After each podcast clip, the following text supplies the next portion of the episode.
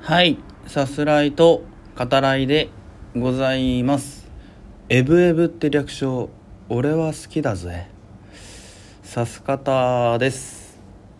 はい、えー今回はもう話題作ですね。超話題作。話題作って今噛んだ？大丈夫かな？聞き直した時にどう思うかではありますけど。作業って噛みやすいんですかね僕ね。さすらいと語らい。はいけるけどね。はい。うん。まあまあいいや。あの話題作ですね。はい「エブリシング・エブリウェア・オール・アット・ワンス」これもね噛みそうなんだよね。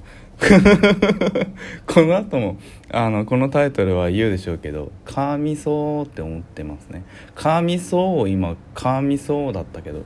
はい。あのね続けざまに喋っていくとっていうかその立て続けにこうガーッと喋ってると僕はそんな滑舌いい方じゃないんであのどっかしらでね噛むっていうかそういう時があるんじゃないかなって思うんですけどまあなんて言うんすかね。あさす方可愛いなっつって。可愛いわね。っつって。思ってもらえるとね。いいんすけど、うん、そんな都合よくはねいかないでしょうけどね。はい。あの変わらずアルバイトしてますね。今日もまああの今日は割と早めにね上がったんですけど、えーバイト終わりでございます。うん。あの映画館のスタッフの方とねあのお話しするタイミングだったりとか、えーまあ、自分のバイトを、まあ、働く時もそうだけどあのやっぱね働けてるのはいいなと思いますねそこが本当最低限っていうか自分が生きる上でのやっぱ一つの軸なんで、うん、あのきちんと働けてるっていうのは、まあ、そんなに悪い状態じゃないのかなっていう。いやそこを大事にしたいよね。自分がどういう被害に遭っててどういう状況にいてもやっぱ自分の目の届くところっていうかあの目で見える範囲というかうん手に届く人たちをやっぱ大切にしながら、うん、そういうふうに生活していきたいしできればいいなっていうふうに思っております。はい。じゃあこの辺りで話していきましょうかね。はい。ちょっとね長くなりますけどあらすじ概要を引用させていただきます。カンフーとマルチバース平行宇宙ですね。の要素を掛け合わせ生活に追われるごく普通の中年女性がマルチバースを行き来しカンフーマスターとなって世界を救うことになる姿を描いた異色のアクションアドベンチャー奇想天外な設定で話題を呼んだスイスアーミーマンの監督コンビ、ダニエル・クワンダニエル・シャイナート、通称ダニエルズですね、が手掛けたとありますね。でここからあらすじですね。はい、えー経営するコインランドリーは破産寸前でボケているのに頑固な父親といつまでも反抗期が終わらない娘。優しいだけで頼りにならない夫に囲まれ頭の痛い問題だらけのエブリン。いっぱいいっぱいの日々を送る彼女の前に突如として別の宇宙から来た、えーという夫のウェイモンドが現れる。混乱するエブリンに全宇宙にカオスをもたらす強大な悪を倒せるのは君だけだと驚きの使命を背負わせるウェイモンド。そんな別の宇宙の夫に言われるがまま訳も分からずマルチバースに飛び込んだ彼女はカンフーマスターばりの身体能力を手に入れまさかの救世主として覚醒。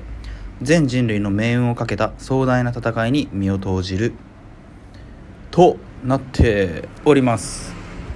はい、えー先日のゴールデングローブ賞では6部門にノミネート、えーそのうち主演女優賞ね。あと助演男優賞、えーこちら受賞してますね。はい。で、えーこれからある95回アカデミー賞ですね。では10部門、えー11ノミネートされてますね、うん、助演女優賞ね。あの2人がね、えーノミネートされております。あのまあまあいずれも納得っちゃ納得。だし特にその中でも、えー作曲賞ですかね。あの印象的な音楽、うん、も多かったですよね。はい。で編集賞は取るんじゃないかな。これは間違いないでしょう。うん。あのまずこれは取るだろうなっていうところですけどね。うんどこまでねあの躍進するかというか実際ね、えー、アカデミー賞でねちょっと楽しみですけど。はい。でまあ自分なりの言い方になりますけどあの今作ですね「エブリシング・エブリウェア・オール・アット・ワンス」はい。あの自分なりのもう、えー、結論っていうか見た感想ですね。を言わせていただくならもう最高っすね。はい。あの「YOU 作品賞取っちゃいなよ」うん「YOU 取っちゃいなよ」っていうね。そういうところがあるかな。うん。あのアカデミー賞的に言えばそのまあアジア系のね、えー、まあ、監督もそうだし、えー、キャストもそうだし、え、まあ、そういったその文脈っていうのもあるしあるいはその、まあ、マーベル作品のねあの作品賞っていうのはまだ受賞はまだないですけどその今回のようなマルチバースやねアクションを盛り込んだ作品何かしらのその栄誉を与えたいだろうなっていうのはそのアカデミー会員たちの人もねあの思っているであろうこと、えー、そしてまあ最終的にね愛愛情に、えー、着地していくストーリーテリングですね。そういったところからも考えると、まあ、多様性を認めようっていうことでもあるし、うん、あの今作が、えー、作品賞受賞っていうのは、うん、やっぱりその大いにあり得ることだなというふうに、えー、感じますね。はい。というわけで、えっと、まずプロデュースですね。制作を務めるのがアンソニー・ルッソジョー・ルッソ兄弟ですね。はい。あのアベンジャーズです。インフィニティ・ウォーエンドゲームをね手掛けた。えー、まあ他の作品もあるけどねマーベルね、うん、ルッソ兄弟がまあプロデュースを務め、え監督は先ほど言いましたけど、えー、ダニエルズですね、えー、やっぱり何といっても、え概要にもあった通りですね。スイスアーミーマンですね。あのハリー・ポッターのダニエル・ラドクリフ君が、え死体ですね、うん、になって、えポール・ダノがねあの死体となった、えハリー・ポッターを。ダニエル・ラドクリフって呼ばないっていう死体となったハリー・ポッターをねあの操って大暴れっていうね。あのおならで海の上をこう走り回るっていうやつですよね。うん、あのなんつうのかな、まあ、今作もそうですけどあの尻？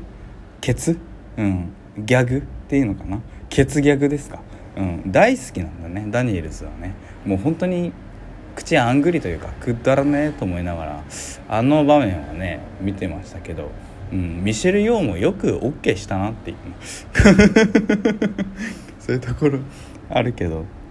はいだから最初に言っときますけど今作あの本当に笑えるところねあのめちゃめちゃ多いですね。心底くだらない、うん、こともねあの多く演出というか描写ですね。ギャグが多いっていうかそういった描写が多いっていう、えー、ところですけどね、まあ、まあ、とにかくそのダニエルズの、えー、最新作っていう今作ですね。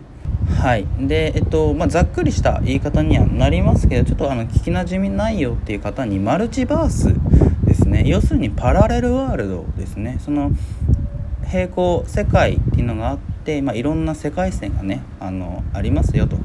一つの軸となるものもあるけれど、まあ、枝分かれしたようにこう世界っていうのはこう、えー、分かれていくと。自分の可能性っていうのは分かれていくよっていう。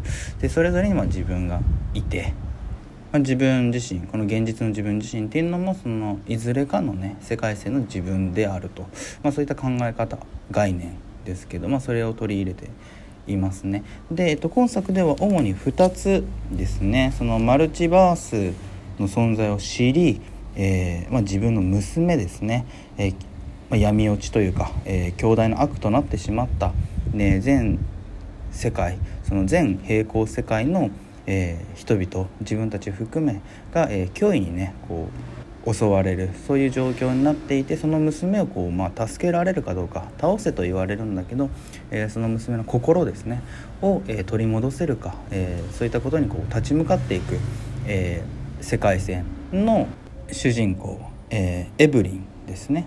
うん、で、えっと、もう一つの世界線がそのマルチバースの存在を全く知らないでいる、えエブリン。うん、その世界線。あの主にはこの2つ、えプラスその、まあ、もう一個言うならそのアルファバースと呼ばれるね。その、えー、あらゆる平行世界を行き来できるように、なる仕組みを発明したエブリンが、いる、えー、そのまあ2つプラス、えー、アルファバースっていう、えー、感じでね今作その描かれていきますね。まあ、要するにそのいろんな世界があって平行世界の自分たちっていうのを、え、アルファバースの発明によってこうダウンロードしながらね文字通りダウンロード耳にはめた、え、機械を使って、え、それぞれの世界の自分っていうのをダウンロードして別の、えー、可能性ですね。別の例えばこうカンフースターになっているとか、